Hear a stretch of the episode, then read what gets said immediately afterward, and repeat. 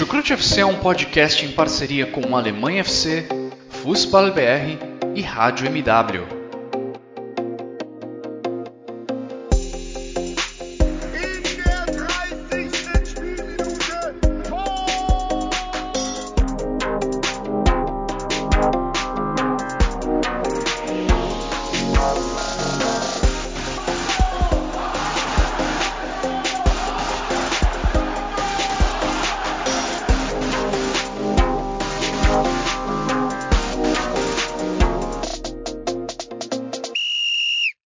Sejam muito bem-vindos, fãs da Bundesliga. O meu nome é Guilherme Ferreira e eu recebo vocês para mais uma edição do Chucrute FC, uma edição em que vamos falar muito sobre a oitava rodada do Campeonato Alemão, uma rodada que teve o confronto entre líder e vice-líder lá na Bahia Arena. E olha, a gente teve um atropelo nesse duelo entre Bayern de Munique e Bayer Leverkusen. E para me ajudar a contar um pouco mais sobre como foi essa partida e também os outros jogos dessa rodada do Campeonato Alemão. Eu tenho, como de costume, outros dois integrantes da nossa equipe aqui ao meu lado virtualmente. Primeiro, duas boas-vindas a Vitor Lederman, que está lá diretamente da Alemanha. Tudo bem com você, Vitor? Seja muito bem-vindo. Moin, moin, hallo, servos. Bom, por um lado, eu estou muito bem, né? Porque para começar a rodada foi legal, né? Foi legal de acompanhar. Tô feliz também que eu tô gravando com dois companheiros que há muito tempo eu não gravo, né? Acaba que as agendas aqui não bateram. É, o, o, outro integrante, o Guilherme, ainda vai apresentar, mas a gente também não gravava há muito tempo, né, Guilherme? Sim. É, e eu tô na dúvida, mas eu confesso que eu tô na dúvida se é uma boa coisa a gente gravar junto, né? Porque no próximo dia 27 de novembro a gente tem um certo encontro, né? É, que as coisas não vão. Acho que um, um, ao final não vai serão ficar amistosos. feliz, vai ficar triste. Não, não, não, vai, não vai ser um clima amistoso entre a gente, né, Guilherme? É... para quem não entendeu, eu sou flamenguista, Guilherme é palmeirense e, enfim.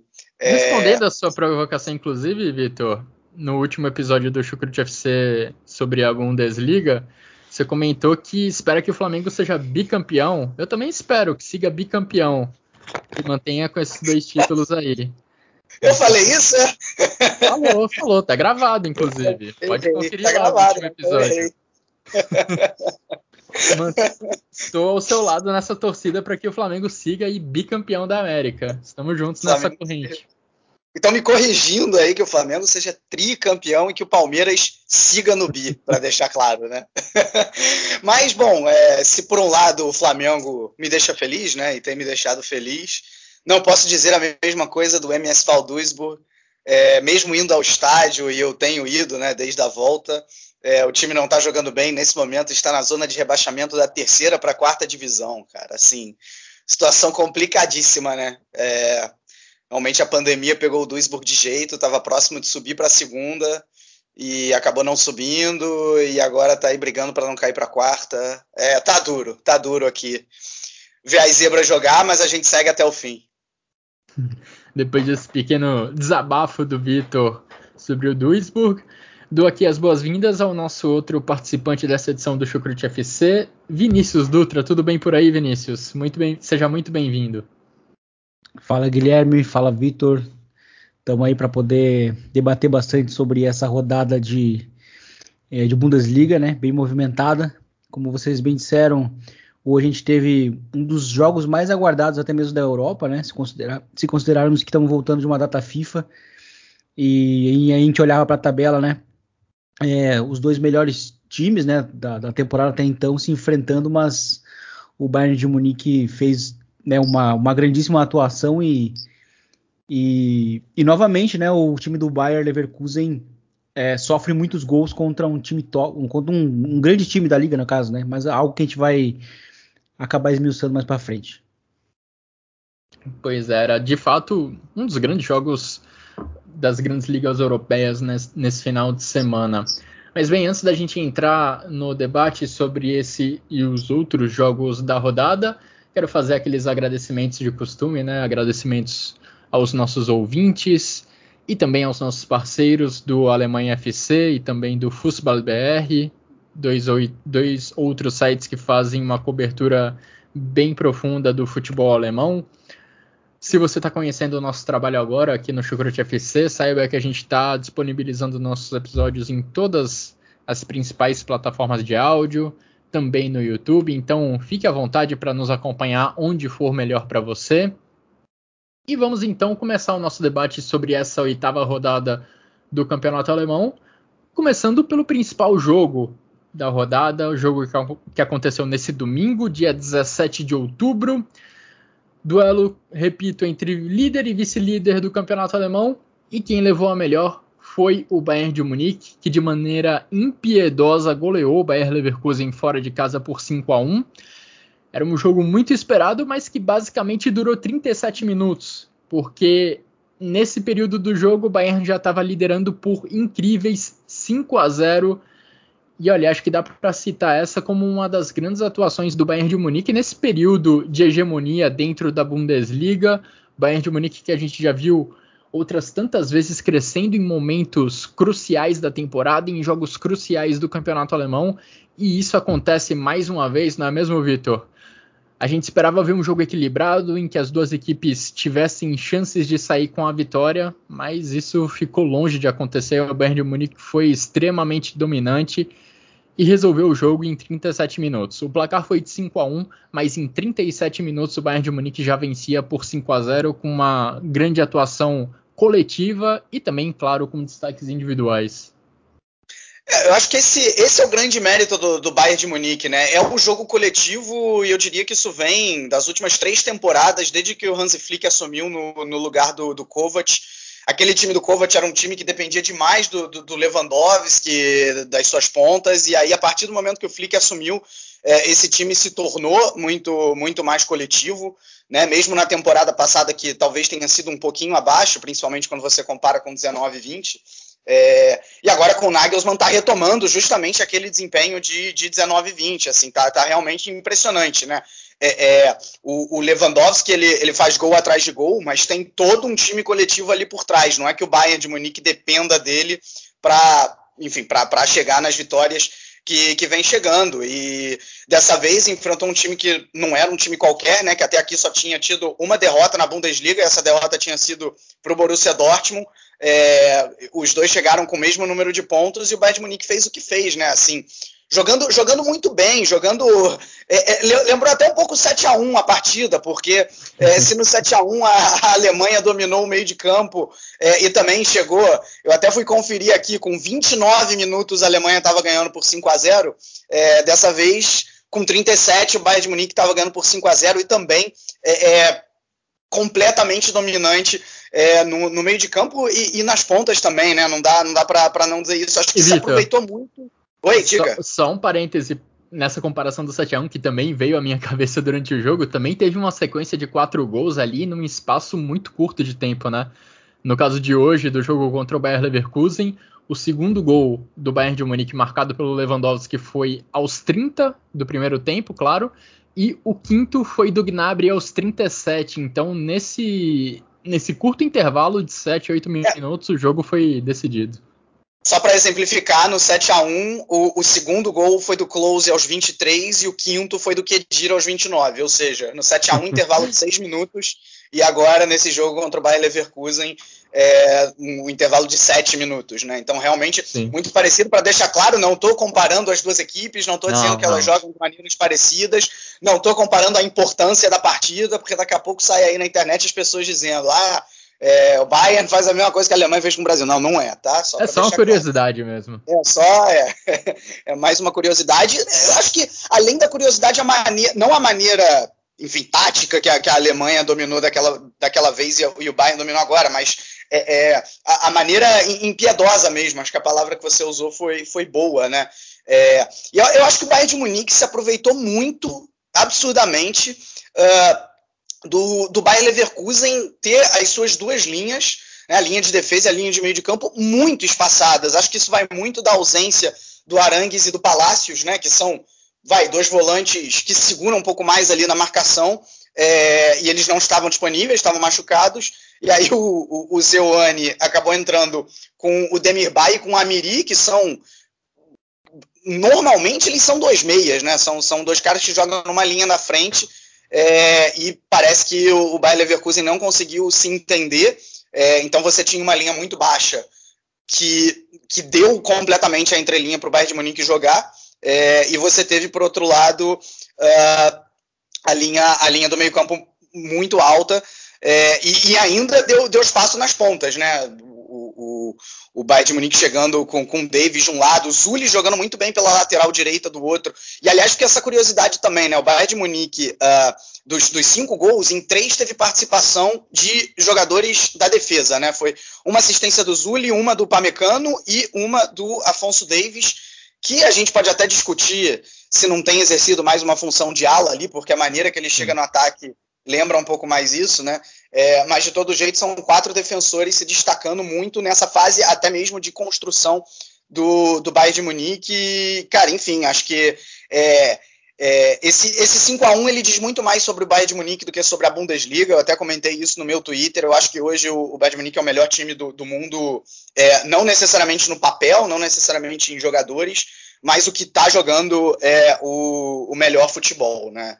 Então, realmente, está aí, é, tá aí assumindo a liderança, e a gente até falou aqui no, no Chucrute de duas semanas atrás, é, que eu, eu, estranhei um pouco no início do campeonato, quando eu via muita gente falando que essa Bundesliga tendia a ser mais equilibrada do que as anteriores, e vi esse discurso se inflamar ainda mais depois do Bayern ter perdido para o Frankfurt, eu pensava assim, gente, não, sabe? Tipo, é, essa derrota do Bayern para o Frankfurt está soando muito mais como um acidente de percurso do que como uma tendência, é, e acho que esse 5 a 1 de alguma maneira é, que é, é, mostra essa, essa, essa tendência do Bayern de ganhar a Bundesliga, para mim, até com mais tranquilidade do que foram as últimas.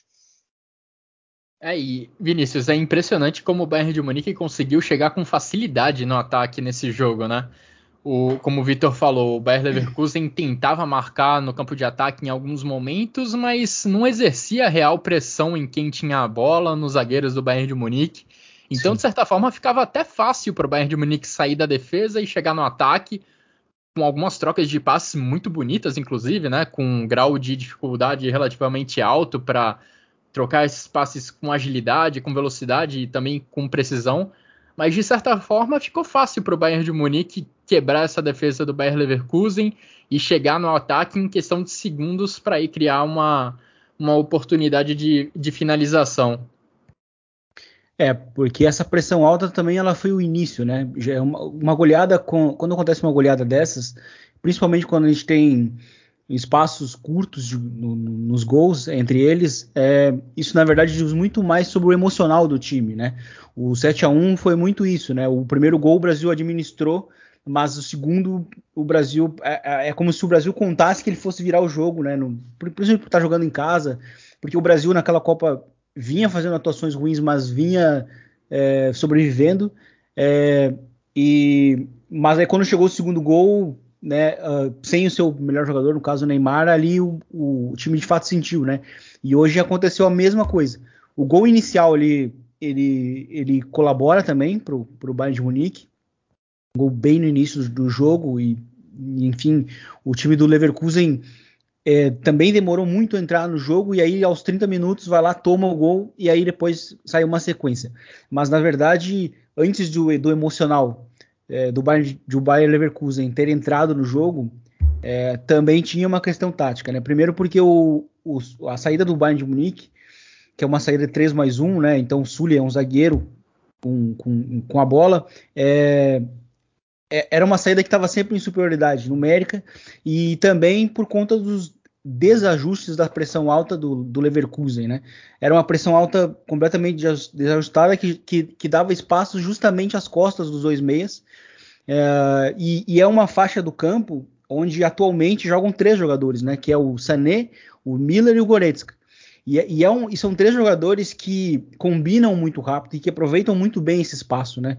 Então ali foi fatal, foi um casamento de, de, de mismatches, né? Que, que colaborou muito em favor do Bayern de Munique, né? É, a gente viu também um, um, um Gnabry jogando muito bem é, pela ponta, acelerando, vindo por dentro, né? Porque esses, esses três jogadores que jogam por dentro, além dos dois pontas, né? Que Gnabry e, e Alfonso Davis, é, eles são justamente importantes para complementar o ataque com combinações mais rápidas, né? Tanto que no, acho que no próprio quarto ou quinto gol é, é uma tabela ali que surge, né, pelo meio com, com o Goretzka e, e, eles são importantes nesse sentido, complementando o ataque. É, e, então acho que, de fato, foi um jogo que no segundo tempo não, não teve muita história, é, a não ser ali por, por ver o por ver o Nagelsmann maluco, né, vendo uma falha defensiva ali do, do Lucas Hernandes no tablet ali, mas é, fora, fora isso, foi um, foi um jogo. Foi de fato a melhor atuação, acho que, do Bayern de Munique na temporada. É, e é um time que hoje está muito bem é, tá muito bem estabelecido, né? Então acho que foi o que eu falei. Acho que uh, o que o Bayern de Munique mostrou hoje, ele também já demonstrou em outros jogos, né? A saída com três, o, o Kimmich superando a pressão. É, e, e, e, e, a gente não viu talvez um, um ajuste né, do, por parte do Leverkusen. O, o, Leverkusen fez o que ele faz sempre. Né? Então eu acho que ele talvez não pensou na partida em si contra o Bayern, contra o Bayern de Munique, né? Para talvez desativar o Bayern de Munique e não tentar é, impor a sua ideia. E aí eu acho que isso aí foi fatal. É, pressou, pressionou alto um time que até mesmo contra os grandes times da, da Champions League, iria conseguir sa sair bem da pressão, e aí foi sofreu da, da, pior forma possível, né? E por parte do Leverkusen também, assim, dois jogos contra os dois melhores times da liga, são nove gols sofridos. Né? Enfim, a defesa em si ela já não, já não é uma defesa das mais confiáveis, né? a sua dupla de zaga, o seu lateral esquerdo também não é tão confiável defensivamente. Mas, enfim, é, de qualquer forma, é uma, é uma goleada que é anormal, né? A gente está vendo no fim, no fim uma grande atuação dos melhores times da Europa. Só, só, complementando o... isso que o Vinícius falou rapidinho, é, o Leverkusen tomou 12 gols na Bundesliga inteira até aqui, 9 para os dois primeiros colocados. Impressionante. É, justamente por isso mesmo que eu falei, né? Contra os dois me melhores, é, são, dois, são 9 gols, né? Então, quase 10, né? Então, assim, digamos, se tomasse 10, uh, dois não seriam dos, dos dois melhores. E, e, é um número até bem preocupante se a gente olha para os para os melhores times, né? Então, de qualquer forma, é, é já não, assim, por mais que o desempenho tenha sido bom contra os outros contra os outros times, é, eu vou falar até sobre isso sobre o Mainz também. É, a dupla de zaga em si ela já não é tão confiável. Por mais que a, o, se a gente não olha, se a gente exclui os dois jogos, é, é, já é uma dupla que ao longo prazo não vai te garantir defesas de área, porque justamente nas viradas que teve contra o, contra o Dortmund, não conseguiu ter essa defesa de área, não conseguiu ali, a, a não ser pelo seu goleiro, né, uh, segurar um pouco mais o resultado. Então isso por parte do Leverkusen é um pouco mais preocupante, mas a temporada em si é muito boa, né, é óbvio que tomar uma goleada do, do Bayern de Munique acaba sendo até um pouco mais normal, né, o, o time quando entra muito... Porque, porque é, hoje também é o seguinte, né, eram dois times que estavam muito bem na temporada, eram os dois melhores né, da tabela. Então o Bayern de Munique ele precisava também dar um, uma resposta, né, para mostrar eu sou o melhor time da liga neste momento. Então essa, esse tipo de, de, imposição e que foi o que aconteceu no primeiro tempo, ela é importante nesse sentido também. E a gente já cansou de ver isso, principalmente em jogos de anos recentes contra o Borussia Dortmund, né?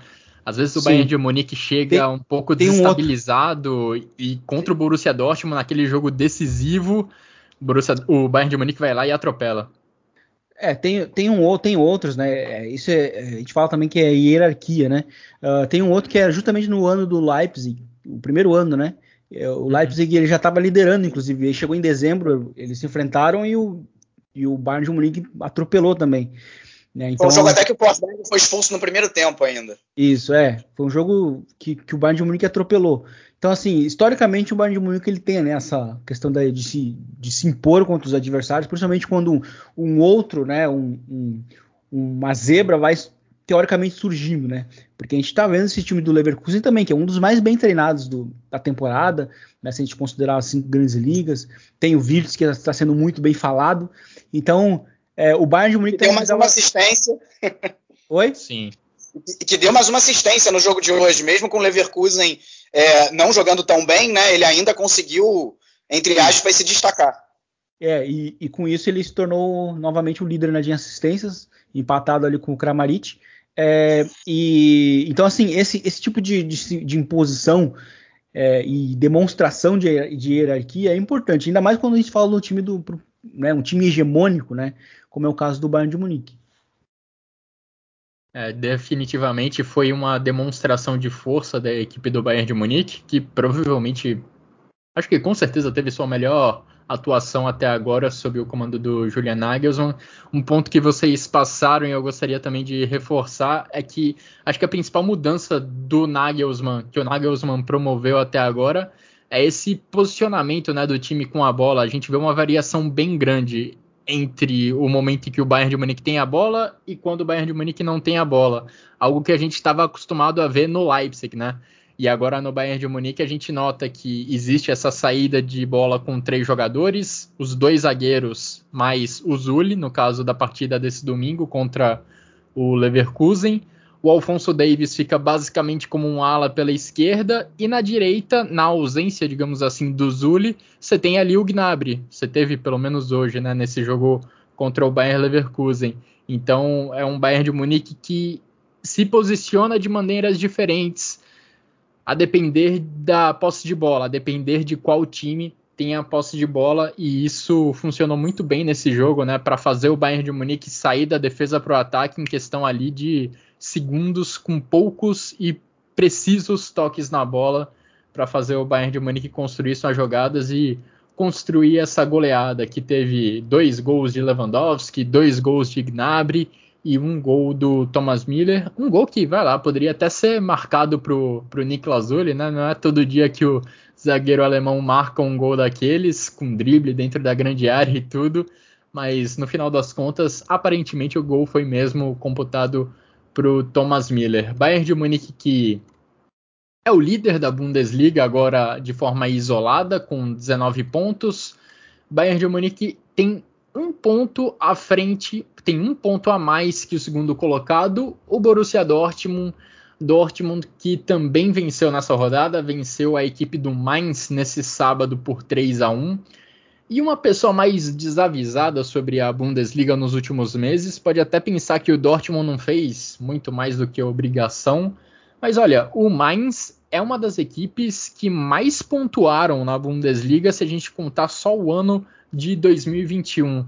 Vamos lembrar que o Mainz teve aquela reação espetacular na, no primeiro semestre de 2021 para sair do rebaixamento e sair do escapar de qualquer chance de rebaixamento com certa folga ainda no final da temporada e começou muito bem também esse campeonato e vendeu caro essa vitória lá no Signal Iduna Park. O Borussia Dortmund venceu por 3 a 1. Haaland, é claro, marcou mais uma vez, marcou duas vezes nesse jogo e o Borussia Dortmund conseguiu arrancar uma vitória difícil, mesmo atuando em seus domínios, não é, Vitor? Não foi uma vitória extremamente dominante, mas foi, de certa forma, também segura. Apesar ali de um susto no final do jogo, o Borussia Dortmund estava ganhando por 2 a 0 sofreu um gol ali nos minutos finais, mas aí um pouquinho depois o Haaland confirmou a vitória com o gol do 3 a 1 eu acho que só para dar os números aí que você falou de quão bem tá o Mainz nesses últimos meses, se você pegar só o retorno, né? Não estou pegando o ano de 2021 porque foi um ano atípico, então ainda teve muitos jogos ainda do turno no, no início do, desse ano. Mas se você for pegar só o retorno e essas oito rodadas de agora, é, só o Bayern de Munique, o Borussia Dortmund e o Wolfsburg fizeram mais pontos do que a equipe do Mainz. Né? Então acho que é, mostra como que o, o, o, Borussia Dortmund não venceu um adversário qualquer, embora a primeira impressão é, passa justamente essa ideia, né? É, e eu, eu, acho que a tua leitura do jogo é perfeita. O Dortmund venceu uh, sem brilhar. Eu acho que o, o, grande mérito do Dortmund aqui em 70, 80% da partida não sofreu qualquer risco, né? Assim, se, de, se defendeu bem. É curioso isso. O, o Dortmund, é, entre os 10 primeiros colocados, ele tem a pior defesa da, da Bundesliga até aqui. Dá até para colocar, é, entre, os, entre os 11 primeiros colocados, o Dortmund tem a pior defesa, empatado com, com Colônia é, com 14 gols sofridos. Só que eu diria que, se você for olhar os últimos três jogos, e eu estou até incluindo a derrota para o Gladbach nessa aí, é, eu vi uma pequena melhora da defesa, eu vi um jogo um pouco mais seguro do Dortmund. Acho que nesse jogo contra o Mainz, é, quando o Dortmund perdia a bola, o, a contrapressão, né, o gegenpressing funcionou muito bem. Então o Dortmund raramente via o Mainz chegar ao, ao seu campo de defesa. E aí com isso o, o Mainz ficou longe do gol. Né? Acho que esse, esse foi o principal mérito do Borussia Dortmund. Por que, que eu disse em 70%, 80% do jogo? Porque a partir do momento que o Dortmund faz ali o, 2 a 0 no, no pênalti do Haaland, aí o, o Mainz ataca um pouco mais, cria ali umas duas chances, chega ao seu gol. É, mas nada que realmente colocasse medo é, para deixar a vitória do Dortmund escapar. Né? É claro que a gente tem que dizer que é exemplo do Bayern de Munique. É, o gol no início ajuda bastante, né? um golaço do, do Marco Reus. Acho que a presença do Haaland, é, ela, ela é óbvia, assim, ela faz muita diferença. É chovendo molhado dizer isso, mas eu não vou nem cair no lugar comum de que ele faz diferença porque ele faz gol, né? Porque assim, tá, isso tá na cara, né? Ele mais uma vez fez dois gols aí. É, mas é, é porque ele, para começar, a presença dele ali na área é, assusta mais o zagueiro, ele prende mais a marcação do zagueiro, ele puxa mais o, o zagueiro para si, então ele acaba abrindo espaços para outros jogadores que vêm de trás, como é o caso do próprio Marco Reus, é, é, do, do, Bellingham, que muitas vezes também chega ainda mais de trás, né? É, e, e, não só isso, ele, ele vem participando muito da, da, construção do jogo, ele vem fazendo muito pivô. No, no primeiro gol, é, quem começa a jogada é um lançamento ali um pouco mais longo, em que ele segura a bola no ataque, é, consegue tocar, eu acho até que é para o próprio Royce, a jogada segue e, e, termina com, com o gol do Royce. Então ele, ele acaba fazendo muita diferença nesse, nesse sentido, é, além, óbvio, como eu já falei, dos gols, né? Então é, é, realmente assim, um, eu acho que vencer sem brilhar também, também tem os seus méritos, coloca o Dortmund muito bem. O Marco Rose é, é, o primeiro técnico na história do Dortmund que vence as suas cinco primeiras partidas em casa. Então, assim, claro que o Dortmund não está no nível do Bayern de Munique, é, seja no papel, seja no que vem produzindo em campo, mas o, o início ele é bastante promissor. Talvez não para ganhar a Bundesliga, mas para ter uma, um campeonato alemão muito mais tranquilo do que o da temporada passada, em que vai se classificar para a Champions League sem sustos e que dá até para sonhar de repente em atacar um pouco mais é, essa, essa liderança do Bayern de Munique. Quando eu digo isso, eu digo no longo prazo, obviamente, porque hoje ainda está muito junto, né? Um pontinho só atrás. É, e até durante o segundo tempo, quando o Mainz foi um pouco mais agressivo, teve um pouco mais de posse de bola e ocupou mais o campo de ataque, o Haaland mostrou um pouco dessa qualidade no pivô, segurando a bola. O Dortmund às vezes precisava esticar a bola para sair da defesa e o Haaland conseguia segurar ela ali na altura do meio-campo, distribuir o jogo para iniciar um contra-ataque. Então, o atacante norueguês, mais uma vez, mostrando que consegue, é claro, produzir algo além de balançar as redes, o que é algo já impressionante, né? A capacidade, se a gente estivesse falando só da capacidade artilheira do Haaland, já seria um negócio impressionante. Mas a gente nota que tem algo a mais ali, ele também consegue, de certa forma, participar um pouco da construção das jogadas. Ele dificilmente vai ser o cara das assistências ou que vai, enfim, dar aquele passe que corta a defesa. Mas ele ajuda também, ele dar esse apoio na construção das jogadas. E falando um pouco da equipe do Mainz, é, queria destacar esse time do Bois Venson mais uma vez, porque olha, é difícil você conseguir construir algo contra esse time, contra essa defesa do Mainz, porque nesse jogo contra o Borussia Dortmund ficou bem evidente que os adversários do Mainz eles têm pouquíssimo tempo para pensar no que fazer com a bola quando recebem ela ali no campo de ataque um, dois segundos e a marcação já chega. E quando o Mainz ficou atrás no placar e exigiu uma postura mais agressiva da equipe, isso ficou ainda mais evidente porque o Mainz tentava marcar um pouco mais à frente no campo. É, os jogadores do Borussia Dortmund, às vezes no campo de defesa, já eram um pouco mais apertados, já sofriam uma, uma pressão e era difícil para o Borussia Dortmund conseguir construir uma jogada de ataque nesse cenário. E, esse, é, e essa atuação do Mainz exigiu que o Dortmund tivesse muita criatividade, tivesse que mostrar muita capacidade com a bola para construir as suas jogadas de ataque, né? O lance do primeiro gol acho que deixa isso bem evidente. É uma boa jogada construída ali, primeiro com Haaland, passando pelo Marco Reus, Meunier sendo acionado pelo lado direito e depois o Marco Reus uma belíssima finalização ali da entrada da área.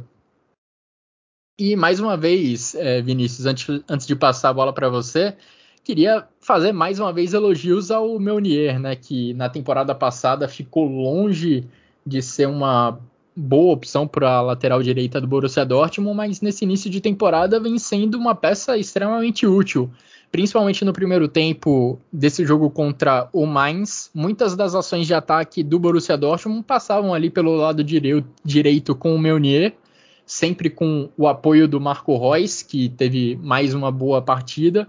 Então, especialmente na ausência do Rafael Guerreiro, que é um lateral esquerdo que contribui muito na criação de jogadas, essa, esse crescimento do Meunier chega em boa hora.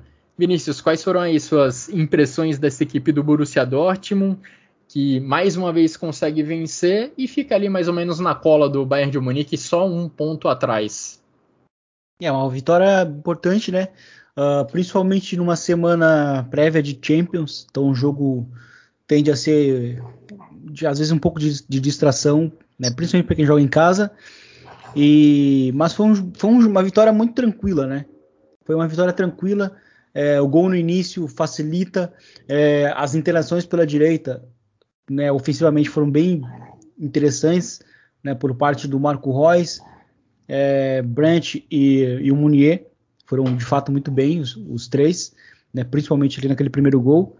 É, e depois o time meio que foi, não teve problemas, né? Foi um time que pôde, pôde até pode até administrar muito bem assim os, os tempos dos jogos. Teve outras ocasiões para poder ter feito 2 a 0 antes do, do gol de pênalti, né? É, então acho que foi uma vitória muito tranquila, assim, não, não tenho nada, não achei nada muito demais assim em termos de atuação, a não ser até mesmo pelo posicionamento do Royce, foi bem diferente nesse jogo, jogando como interior e o Brandt como ponta, e aí trocando muitas vezes né, as, as posições, e aí gerando muito esse espaço, né, tempo e espaço para o próprio Munier. O Munier é um, é um lateral que está se aproveitando muito bem das vantagens que o seu treinador cria. É, a gente falou do Leverkusen, no jogo contra o Leverkusen mesmo, ele teve, né, ele participou de dois gols Sim. em que ele em que ele não tinha ninguém, nenhum jogador próximo dele, justamente porque o sistema tem oferecido isso para ele e ele tem aproveitado, né? E então assim, o time depois tomou, um, tomou um gol, né, no segundo tempo, mas eu acho que até depois do, desse primeiro gol, o mais basicamente não finalizou. É, então acho que foi uma vitória muito tranquila, né? Mas por parte do mais, eu, o que eu ia falar é o seguinte: o mais é um time que ele, ele, é sólido, mas ele é sólido pelo time, né? Ele é, o, sistema em, o sistema em si é sólido. Porque se a gente olha para os jogadores, a gente olha para o Bel, o Bel é um zagueiro que falha muito. Ele falha no primeiro gol, junto com, com o Stash, e depois o Widmer falha no, no, no, pênalti, né? Ele acaba botando a mão na bola, pênalti. E, então, assim, é um time que individualmente, se a, gente vai, se a gente vai separando, a gente vai ver que ele é um time que vai ter problemas se eles ficarem expostos. Mas a vantagem né, do Bois Venson e também do, do próprio, do, uh, do próprio técnico do, do Leverkusen é, é, justamente não, às vezes não deixar o, que o sistema fique tão exposto. Né? Óbvio que contra adversários muito mais fortes isso vai acabar acontecendo. Talvez foi o que aconteceu com o Leverkusen, né? Por isso que ele tem um, um desempenho tão ruim né, nos jogos isolados contra os dois, mas contra os outros dois não. Porque são ah, adversários que individualmente estão muito acima, né? Da, do nível da médio da liga. Uh, então... Eu queria até exemplificar rapidinho isso que você falou, o Vinícius. O Mainz, é, mesmo estando numa, num, num, ano bom, digamos assim, não vence a três jogos. Chegou a, não vence a quatro, desculpa, e, e, chegou a terceira derrota consecutiva. Tá? Uhum. E as derrotas, é, quer dizer, esses quatro jogos, eles são justamente contra o segundo, o terceiro, o quarto e o quinto lugar do campeonato. Né, o Dortmund, Leverkusen, Freiburg e União Berlim. Acho que diz muito sobre, sobre isso que você falou agora também. É isso, então não é exatamente e, e também não tem muito que pedir a mais, né, do mais, né? É, é, um, é um time que nos últimos anos, é, é, antes do Boas Ventos chegar, era um, era um dos piores times assim de, da Bundesliga, era um time que fazia jogos muito ruins, é, so, sofria muitas goleadas, né, goleada assim, de, tomou uma do, do, Leipzig, né, de 8 a 0, se não me engano, e depois foi tomando é mais. E, e, era um time muito pouco competitivo. Hoje já é um time competitivo. Já não é mais aquele time que a gente vai né, cravar que vai, tá, vai ser um dos favoritos a cair, né? Ou, ou vai ser, ou vai acabar ali entre os entre o time da, do, da repescagem, né? Obviamente talvez fique próximo, mas mas hoje, né, o trabalho em si ele já credencia uma certa tranquilidade, né, para o time do mais e jogar contra o, contra o Dortmund em casa não é fácil, né, é um dos piores estádios para se visitar E mais uma vitória, mas como eu falei, mais uma vitória tranquila do, do, do Dortmund em casa. É, uma atuação sólida novamente do Bellingham, que participou né, do, do, do terceiro gol. É, e mais um bom início, na verdade, do Marco Rose. Esse, esses, essas vitórias, né, mesmo que tenham sido mais, mais justas, né, mais tipo 2 a 1 3 a 1 não, não interessa, é importante. Ele está chegando agora. É, o, seu maior, o seu maior concorrente é um time já muito estabelecido, recém foi campeão da Europa. Então, assim, ele precisa ter um início tranquilo, o que às vezes alguns treinadores do, do, do Dortmund não têm. E essas vitórias estão é, sendo bem, bem importantes. O, o, o próprio Haaland também, acho que também não fez um grandíssimo jogo, mas novamente, né? Falei lá no início do primeiro do, do no início do comentário, né? É uma semana de Champions, né? Então geralmente o cara vai estar tá com a cabeça na Champions, né? E mas mesmo assim fez uma atuação em que ele fez dois gols, é, que foi importante em outros lances em que saiu da área e, e novamente o time do, do Dortmund conseguiu pontos. É, o Vinícius comentou sobre o fato de visitar o Borussia Dortmund ser uma das tarefas mais complicadas aí da Bundesliga, e eu queria comentar um pouco sobre esse fator casa do Borussia Dortmund, porque nas primeiras partidas em casa do Borussia Dortmund nessa temporada, a equipe tinha uma limitação, só poderia colocar até 25 mil torcedores nas arquibancadas. Esse jogo contra o Mainz, a gente teve uma ampliação, pouco mais de 60 mil torcedores puderam preencher as arquibancadas do Signal e do Duna Park, ainda não é capacidade máxima e até por isso é, acho que a principal torcida organizada, digamos assim, do Borussia Dortmund, chamada The Unity, ainda não retornou às arquibancadas, ainda não voltou a apoiar presencialmente a equipe do Borussia Dortmund. É um movimento interessante porque eles colocam que só vão poder, só vão estar interessados em voltar às arquibancadas, só vão voltar aos estádios quando o Signal Iduna Park puder estar 100% lotado e aí sim a gente vai, a gente deve voltar a ver a atmosfera tradicional do Signal Iduna Park, a atmosfera que é temida por basicamente todos os adversários que vão visitar a equipe do Borussia Dortmund. Então, apesar da gente ver a capacidade do Signal Iduna Park mais que dobrar nesse final de semana, digamos assim, o principal grupo de torcedores organizados da equipe ainda opta por se manter em casa, por torcer distante do Signal Iduna Park, e eles mantêm a palavra que só vão retornar quando o estádio puder estar 100% lotado. Tanto que para esse jogo da Champions League contra o Ajax, lá na Holanda, esse grupo chamado The Unity vai comparecer ao estádio do Ajax, porque lá sim 100% das arquibancadas podem ser ocupadas.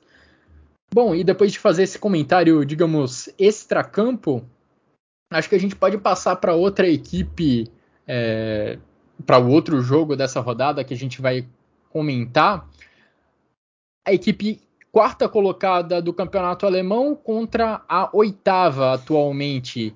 Confronto entre Freiburg e Leipzig. E se você pensou que o Leipzig seria o quarto colocado e o Freiburg o oitavo, pensou errado, porque o Freiburg é quem consegue ter um começo de Bundesliga melhor que a equipe do Leipzig, e nessa partida arrancou um empate jogando seu primeiro jogo no novo estádio. O Europa Park Stadium foi inaugurado nesse final de semana, foi inaugurado com um empate em 1 a 1. O primeiro gol desse estádio, desse novo estádio da equipe do Freiburg, foi marcado de pênalti pelo Forsberg, Forsberg, é, meia do Leipzig. Mas a vitória quase saiu nas mãos da equipe do Freiburg, não é mesmo, Vitor? Porque principalmente no segundo tempo, a equipe da casa foi muito melhor, fez a trave, a trave trabalhar, fez o Gulatse trabalhar. E olha, se um time poderia sair da vitória com a vitória, principalmente considerando o segundo tempo, essa equipe seria o Freiburg. Eu, eu concordo em parte com você. Eu acho assim, ah, beleza, se você tivesse que ter, se essa partida tivesse que ter um vencedor, talvez fosse mais justo o Freiburg, mas eu achei o, o resultado, ele diz bastante o que foi o jogo. É, achei que no primeiro tempo o Leipzig foi um pouquinho melhor, no segundo tempo o Freiburg foi, foi melhor. É, é, eu, eu, acho que até nos números isso acabou se refletindo também, né? Você teve é, 52% de posse de bola para o Freiburg, 48% para o Leipzig. É, 15 a 13 em chutes a gol.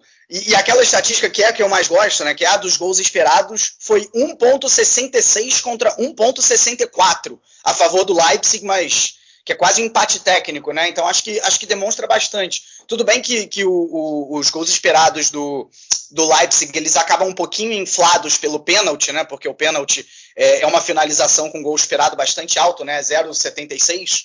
É, mas mesmo assim, acho que é, Acho que, eu acho que o, o, Leipzig ele melhorou em relação às primeiras rodadas, e aí eu tô pegando não o espectro só dessa partida, mas das últimas três, né? Porque o, o, os touros vermelhos chegaram ao terceiro jogo sem, sem derrota.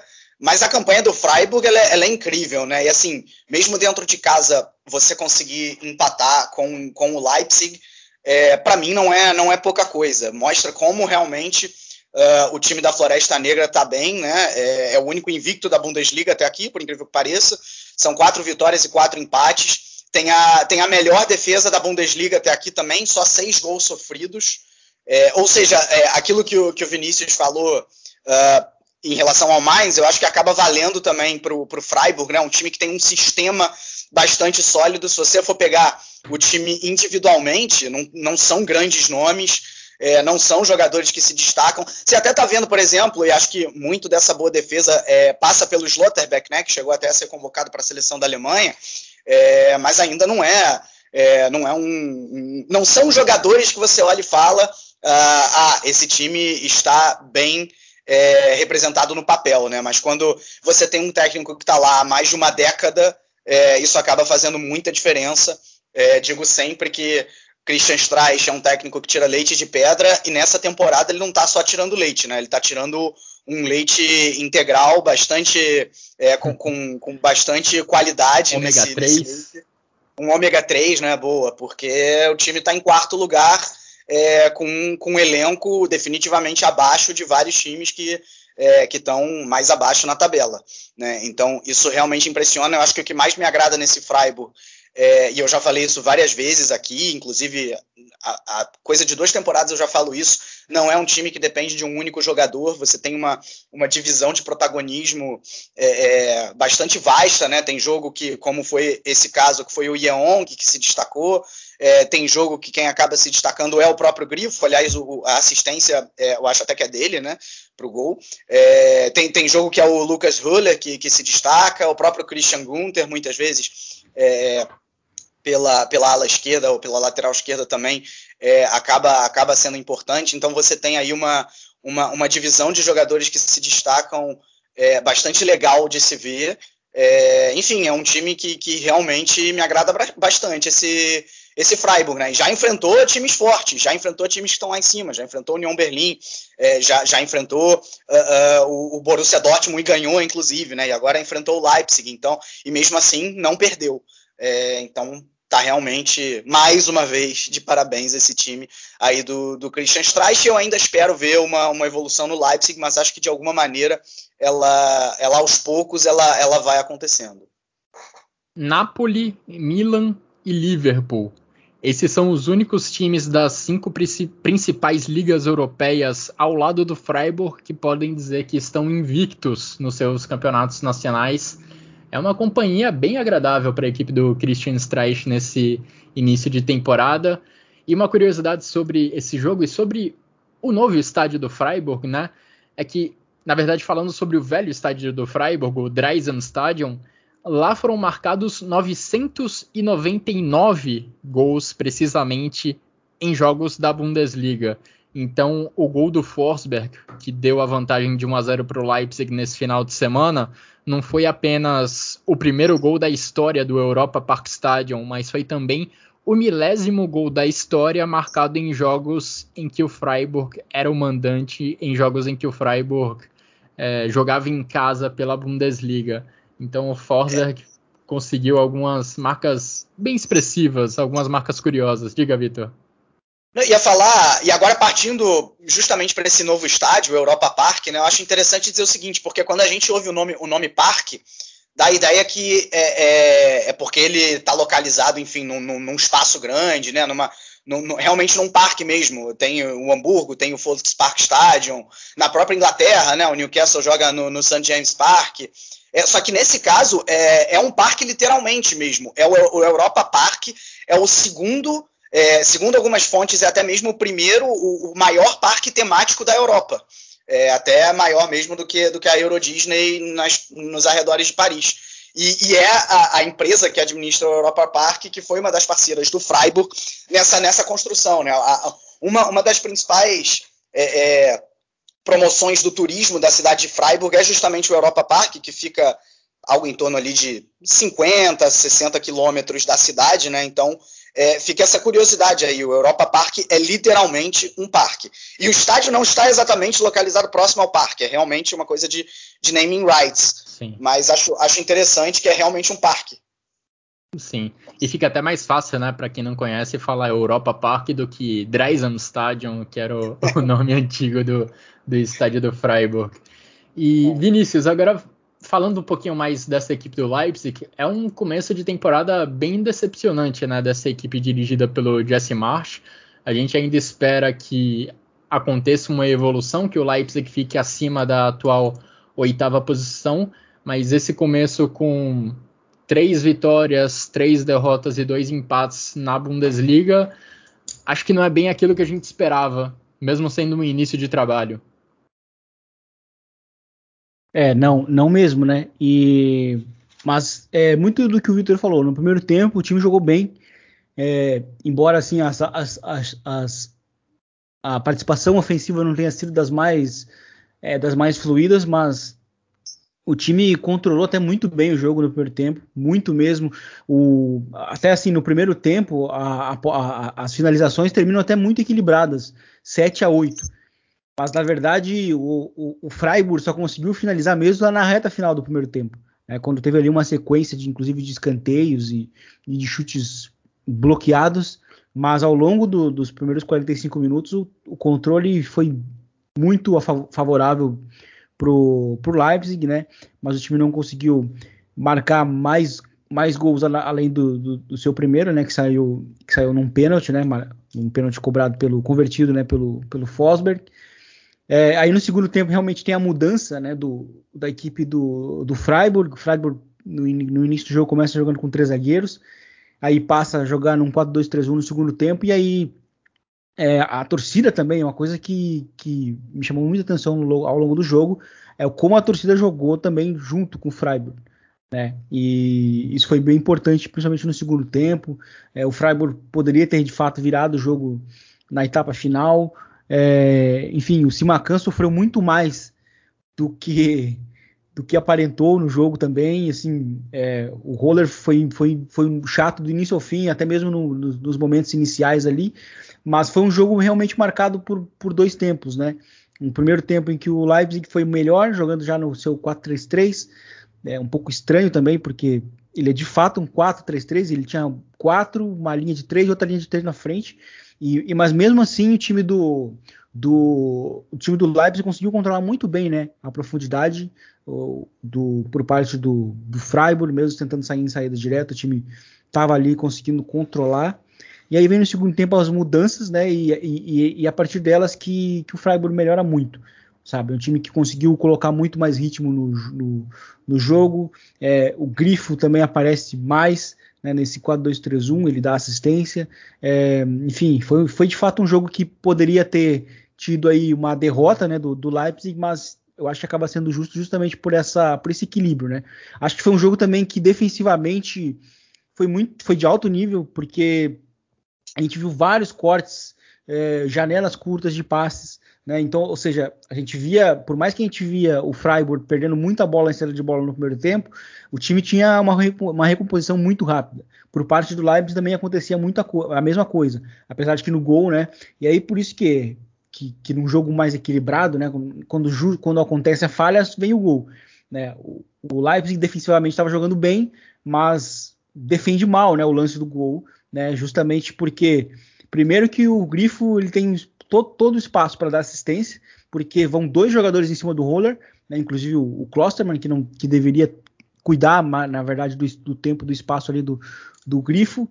e, e o Eong ele passa nas costas do, do, do, do Vili Orban que está marcando só a bola, sendo que no início do lance o Orban estava marcando o próprio Reon. Então é, foi uma pequena falha defensiva que custou talvez a vitória, né? Embora o, o Freiburg tivesse de fato mais chance depois no, no, no, final do jogo, quase virou, teve uma bola na trave, mas eu acho que o empate ficou de bom tamanho. É, o Freiburg segue, invicto então na Bundesliga com alguns empates, né? São quatro vitórias e quatro empates até aqui para a equipe do Christian Streich, mas a gente não espera lá também que o Freiburg vá brigar por título, é, provavelmente coisa... também não brigue por Champions League, mas é uma campanha boa até aqui, né, Vinícius? Diga aí. Eu, eu ia dizer o seguinte, não é de hoje também que o Freiburg começa bem a Bundesliga, a Bundesliga né? É um time que costuma ter inícios fortes. E e isso é importante para um time que, que, querendo ou não, é um time que vai estar tá sempre com. Quando vai começar o campeonato, vai estar tá sempre com o fantasma de poder cair. Porque não uhum. é um uhum. time grande, né? Não é um time que vai estar tá sempre com os melhores. Então, às vezes, por exemplo, dois jogadores lesionados ali, por exemplo, o Ginter e o Schlotterbeck, e a temporada do time vai para o espaço, né? O time começa a lutar pelo rebaixamento. Então, de fato, é importante vencer logo no início, já para conquistar pontos logo, para não se tornar o drama que aconteceu, com, por exemplo, com o Hertha no ano passado, sabe? Com, com um time que. Porque, às vezes, porque o rebaixamento tem muito disso. Hoje no Brasil a gente vê isso com o Grêmio, né? É um time que não é ruim para cair, mas o time cabeça não vai ganhando. pesa, né? A cabeça vai começando a pesar a partir, da, a, partir do momento que as rodadas vão vão, vão andando. Então, ter inícios, ter inícios positivos, principalmente para times pequenos como o Freiburg e o Union Berlim, é bem importante. É, de fato, e o Freiburg já consegue livrar uma distância relativamente grande para quem está na metade de baixo da tabela. Nessa oitava rodada da Bundesliga, a gente teve alguns confrontos entre times que estão na metade de cima da tabela do campeonato, Bayern de Munique e Bayern Leverkusen, nós já comentamos, acabamos de falar também de Freiburg, quarto colocado contra o Leipzig, o oitavo, e nós também tivemos um duelo da parte de cima da tabela entre o Union Berlim, atualmente o quinto colocado, e o Wolfsburg, sexto colocado. As duas equipes meio que inverteram de posição nessa rodada porque o Union Berlim venceu a equipe dos Lobos, jogando em casa, jogando na capital da Alemanha. O Union Berlim venceu por 2 a 0 com gols de Awoni e Geraldo Becker. E Vitor, talvez a notícia mais surpreendente do jogo talvez nem tenha acontecido enquanto a bola rolou, mas antes da bola rolar, porque o Walt Weghorst, artilheiro do Wolfsburg na última temporada e uma das um dos principais personagens dessa equipe começou no banco de reservas nessa partida. O Mark Van Bommel preferiu começar com o Lucas Mecha como titular. O Weghorst ainda entrou durante o segundo tempo, ali pouco depois dos 20 minutos do segundo tempo, acabou até fa fazendo algumas finalizações, até apareceu um pouco no jogo, mas não conseguiu arrancar um empate lá do estádio do União Berlim. União Berlim que, mais uma vez, assim como Freiburg, não é uma equipe com grandes recursos financeiros, mas que vai conseguindo se manter relativamente distante da metade de baixo da tabela. O União Berlim é muito forte em casa, né? Chegou a 20 jogos sem derrota no, no estádio aí no Underhalter Forster High. Então é, é, realmente impressiona, mesmo, mesmo quando vem times mais fortes, o União Berlim consegue se sair bem dentro, dentro de casa. É, sobre essa questão aí que você citou do, do Weghorst, eu, eu confesso que eu também não entendi essa escalação, principalmente olhando para o adversário. O União Berlim é, é justamente conhecido por ter uma zaga é, é, por, ter, por ter até uma, um, um, sistema em que se utiliza muito do jogo físico. E o Weghorst é justamente esse atacante físico que pode trombar com os zagueiros, que pode brigar ali numa, numa, numa cabeçada é, é que poderia fazer a diferença. E o, o Mark Van Bommel optou por colocar, enfim, um, um ataque mais móvel e, e menos físico. É, ok, tudo bem, foi, foi a opção dele que talvez tenha se revelado errada, né? Eu não gosto de fazer isso, até porque é muito fácil para eu falar depois que o jogo aconteceu que, uhum. que ele errou na escalação. É, mas, mas que me soou, desde o início já me soou estranho. É estranho. Soou, é, exatamente. É, agora, e, e, assim, a gente vai vendo o, o Wolfsburg caindo, né? O Wolfsburg que. O Wolfsburg que em nenhum momento, mesmo quando estava bem, né? Começou ali com, com, com chegando até a, a, a ser líder, é, e agora vem aí de seis jogos sem vitória em todas as competições. E mesmo quando o início foi bastante promissor, É, em nenhum momento eu achei que assim o Wolfsburg estava botando, tava, é, botando o pé na porta para dizer eu vou brigar por coisa grande aqui dentro da Bundesliga. Né? Eram jogos ali é, é, na conta do chá, na maioria das vezes contra times fracos, o que não, não é demérito nenhum, porque tem muito time que vai jogar contra times mais fracos e não vence. É, é, e o Wolfsburg estava fazendo isso, mas de todo jeito eram times mais fracos, né? Bochum, Greuther Fürth e, e, por aí vai. É, e se baseava muito na sua defesa, né? E de repente até essa boa defesa parece não existir mais, pelo menos não de uma maneira tão sólida. É, e, e tá aí, tá aí numa, numa, numa pequena crise, eu, eu diria. Né? O Union Berlim, para mim, adotou até uma estratégia relativamente arriscada, que foi basicamente uh, dar a bola para o Wolfsburg jogar. Eu acho que olhando também para o time do Wolfsburg, que não é exatamente isso desde a temporada passada, quando foi bem, mas nunca foi exatamente um time que é, tinha muita criatividade. Uh, então, é, acho que olhando isso, o União Berlim falou: tá bom, joga aí, vai, pega aí a bola e vamos ver o que, que você faz. E conseguia basicamente rifar todas as bolas, né? É, é, o Wolfsburg teve 61% de posse de bola, e o que mostra como que o União Berlim é, não não pressionou o Wolfsburg, não é nem a posse de bola, mas sim aquela estatística que eu já citei aqui algumas vezes, né, o PPDA, passes por ação defensiva, que mede basicamente o quanto um time pressiona o seu adversário no campo de ataque, e o União Berlim teve um PPDA alto, né, de 24, um, é relativamente alto esse PPDA, é, é, ou seja, quanto mais alto o PPDA, menos o time pressiona.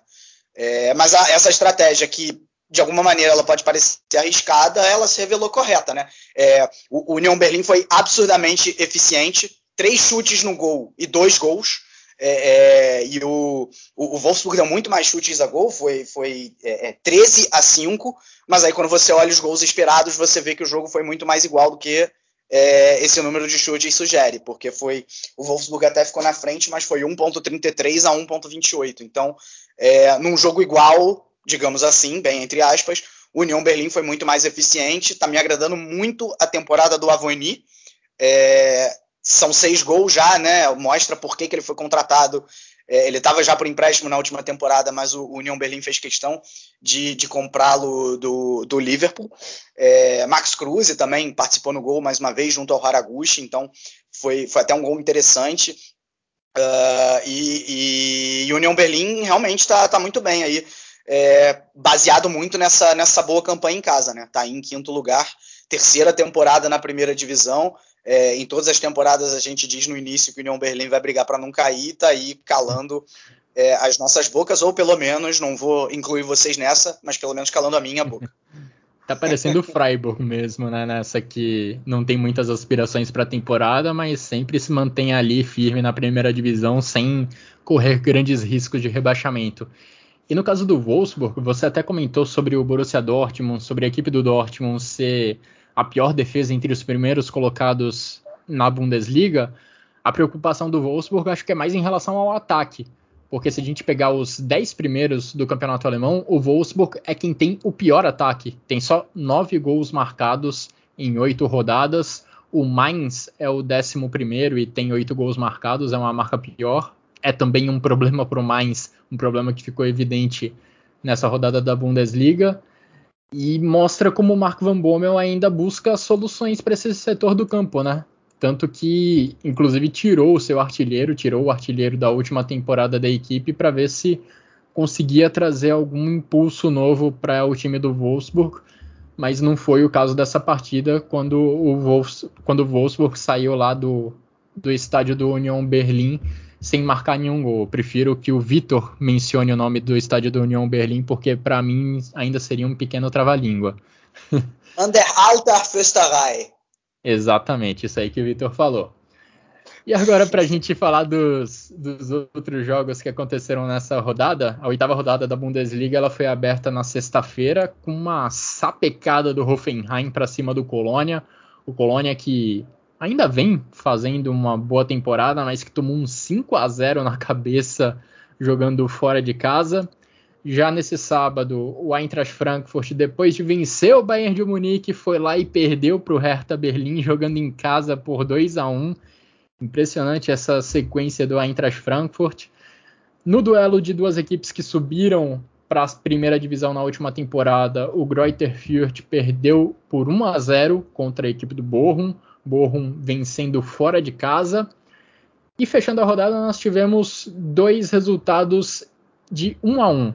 O Gladbach contra o Stuttgart e o Augsburg contra o Arminia Bielefeld.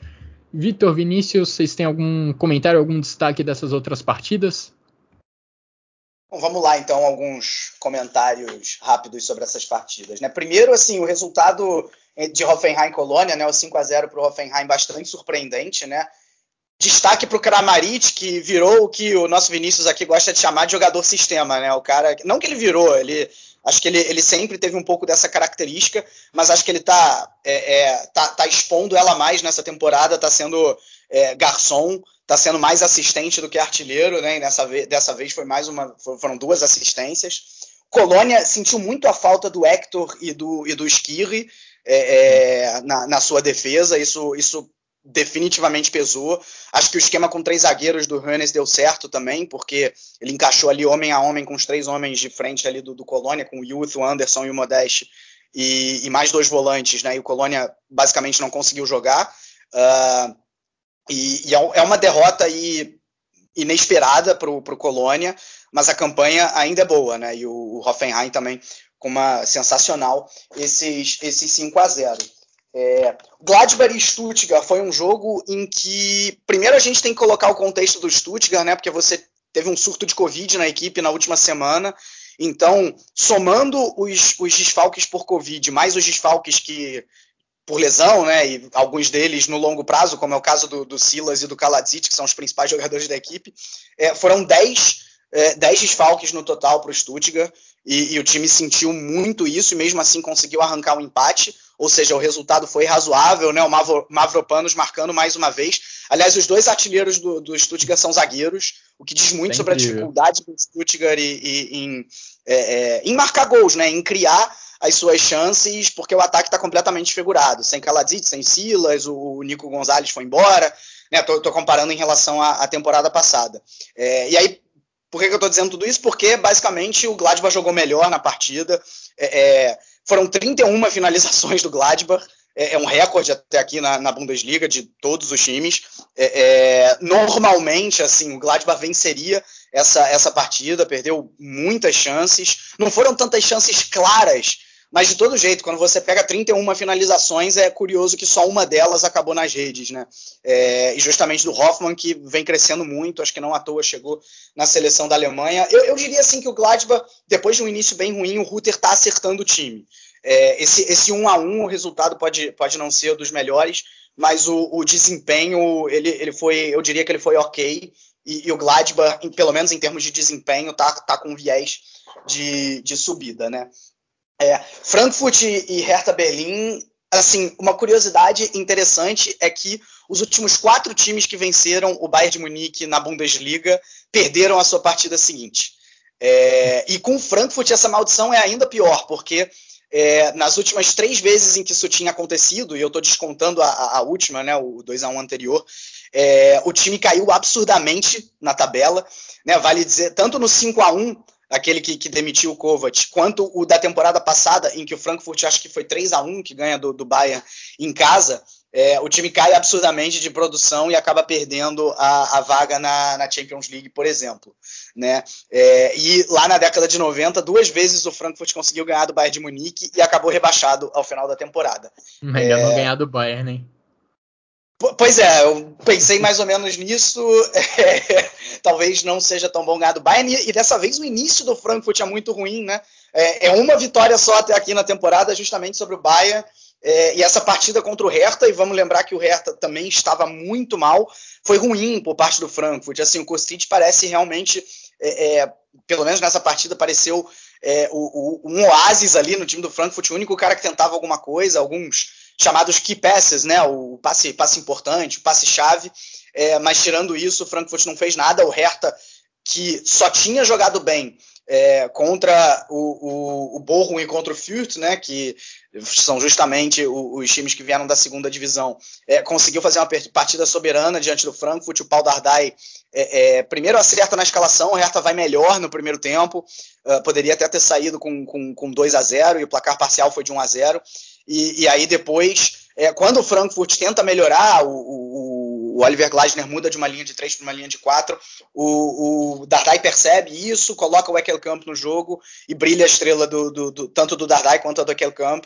Ele marca o segundo e aí praticamente sela a vitória. O Frankfurt ainda desconta, mas uma vitória importantíssima aí do, do Hertha. É, ainda dá para dizer do time da capital que está brigando contra, contra o rebaixamento. É, Greuther Fürth e Bochum, uma partida que mostrou porque que os dois eram lanterna e vice-lanterna, acho que principalmente pelo primeiro tempo. Teve um momento ali da partida é, que 70% dos passes, é, melhor dizendo, os dois times estavam abaixo dos 70% do, do aproveitamento de passes, ou seja, acho que isso, isso diz muito sobre a construção do jogo das duas equipes. No segundo tempo até melhora, o Greuther Fürth cria duas, três chances, mas quem, quem é realmente efetivo é o Bochum e consegue uma vitória que dá para dizer que é merecida, é, e que no momento Uh, uh, o coloca fora da zona de rebaixamento e eu acho que vai justo também com o futebol apresentado pelas equipes até aqui. Por quê? Porque o Augsburg e o Arminia estão jogando pior. É, e esse 1 a 1 dos dois aí representou também uma partida ruim das duas equipes, em que no primeiro tempo o Augsburg até foi um pouquinho melhor, mas basicamente na força da bola parada e unicamente é, nas subidas do Caligiuri. É, o que eu falei do, do Kostic ser um oásis ali no Frankfurt, parece que no Augsburg é a mesma coisa em relação ao Caligiuri. É, e, e, o Arminia também, no segundo tempo, até deu uma leve melhorada, mas nada que realmente impressione, apesar de ter chegado no empate. Então, é, é para concluir, Augsburg, Arminia e Fürth, os três últimos, são realmente, no momento, as equipes que estão praticando o pior futebol da Bundesliga. Faz total sentido eles estarem na zona de rebaixamento. Agora que passamos a limpo a oitava rodada da Bundesliga, vamos falar da segunda divisão com o Thiago Barbosa. Olá pessoal do Chucrute FC, quem está falando aqui é o Thiago Barbosa do Bundesliga Brasil 2. Falar o que aconteceu nesta décima rodada da Svete Liga, com todos os jogos acontecendo neste final de semana. O Schalke 04 vencendo fora de casa, Máximo Alteroge não atingiu a marca ainda de maior artilheiro do campeonato. E Paderborn e Regensburg só empataram o São Paulo venceu mais uma e continua na liderança isolada. O Hamburgo tropeçou ao empatar novamente no campeonato. O Werder Bremen perdeu feio fora de casa e o Nuremberg continua invicto na competição. Vamos lá o que aconteceu nesta rodada de número 10 da Zweite Liga.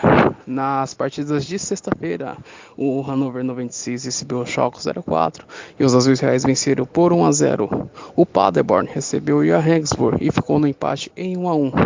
O Heidenheim recebeu o atual líder São Paulo e os Piratas de virada venceram por 4 a 2. O Ingolstadt recebeu Rosenkiel e ficou no empate em 1 a 1. O Karlsruhe recebeu o Lanterna ex Big Alve e os Azuis venceram por 2 a 1.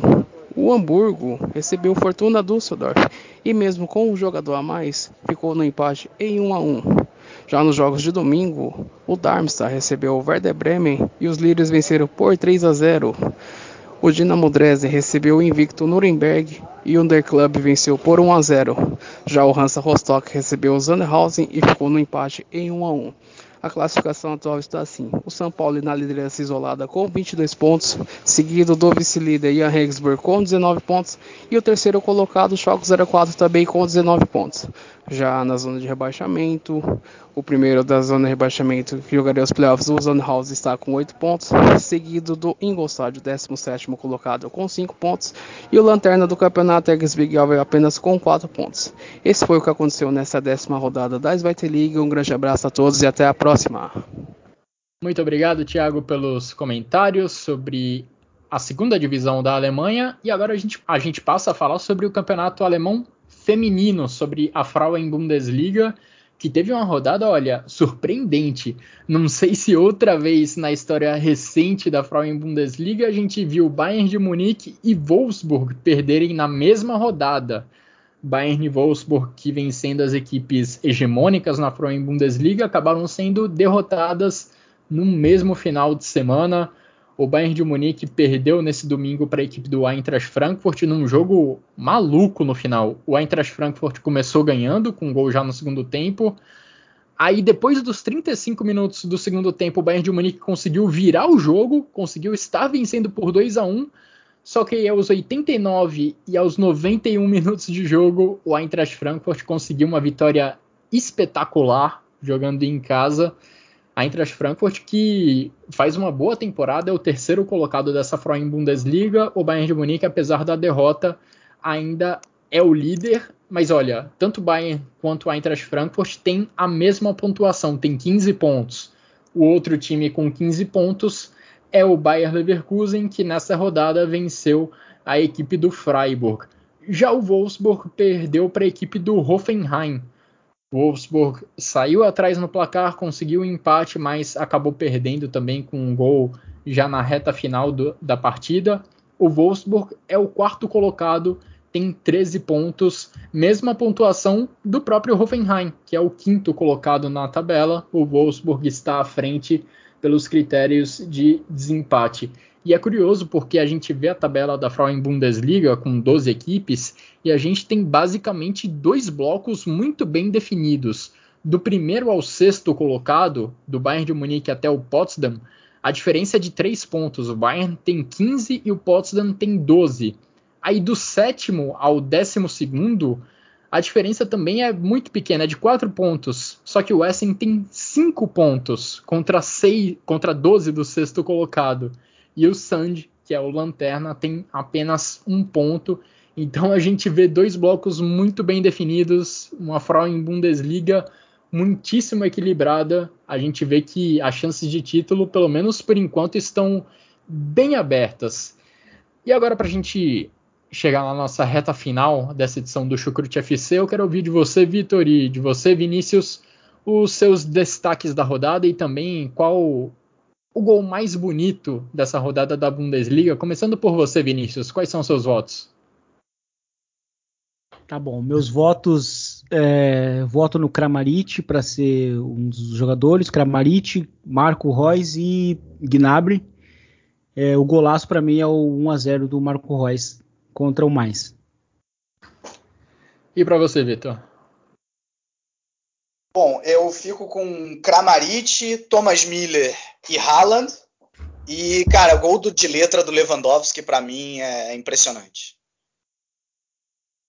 É impressionante mesmo. A gente teve alguns. A gente teve dois bons candidatos, né? Esses dois que vocês citaram são ótimos candidatos para o gol da rodada. Eu fico com o do Lewandowski, o gol de letra. E falando de atuações individuais, Olha, eu tava pensando no Bayern de Munique, porque para mim, obviamente, eu tinha que ter um ou até dois jogadores do Bayern de Munique nessa lista, mas a atuação do Bayern de Munique foi tão coletiva, foi tão coletivamente bem feita que era até difícil tirar um nome.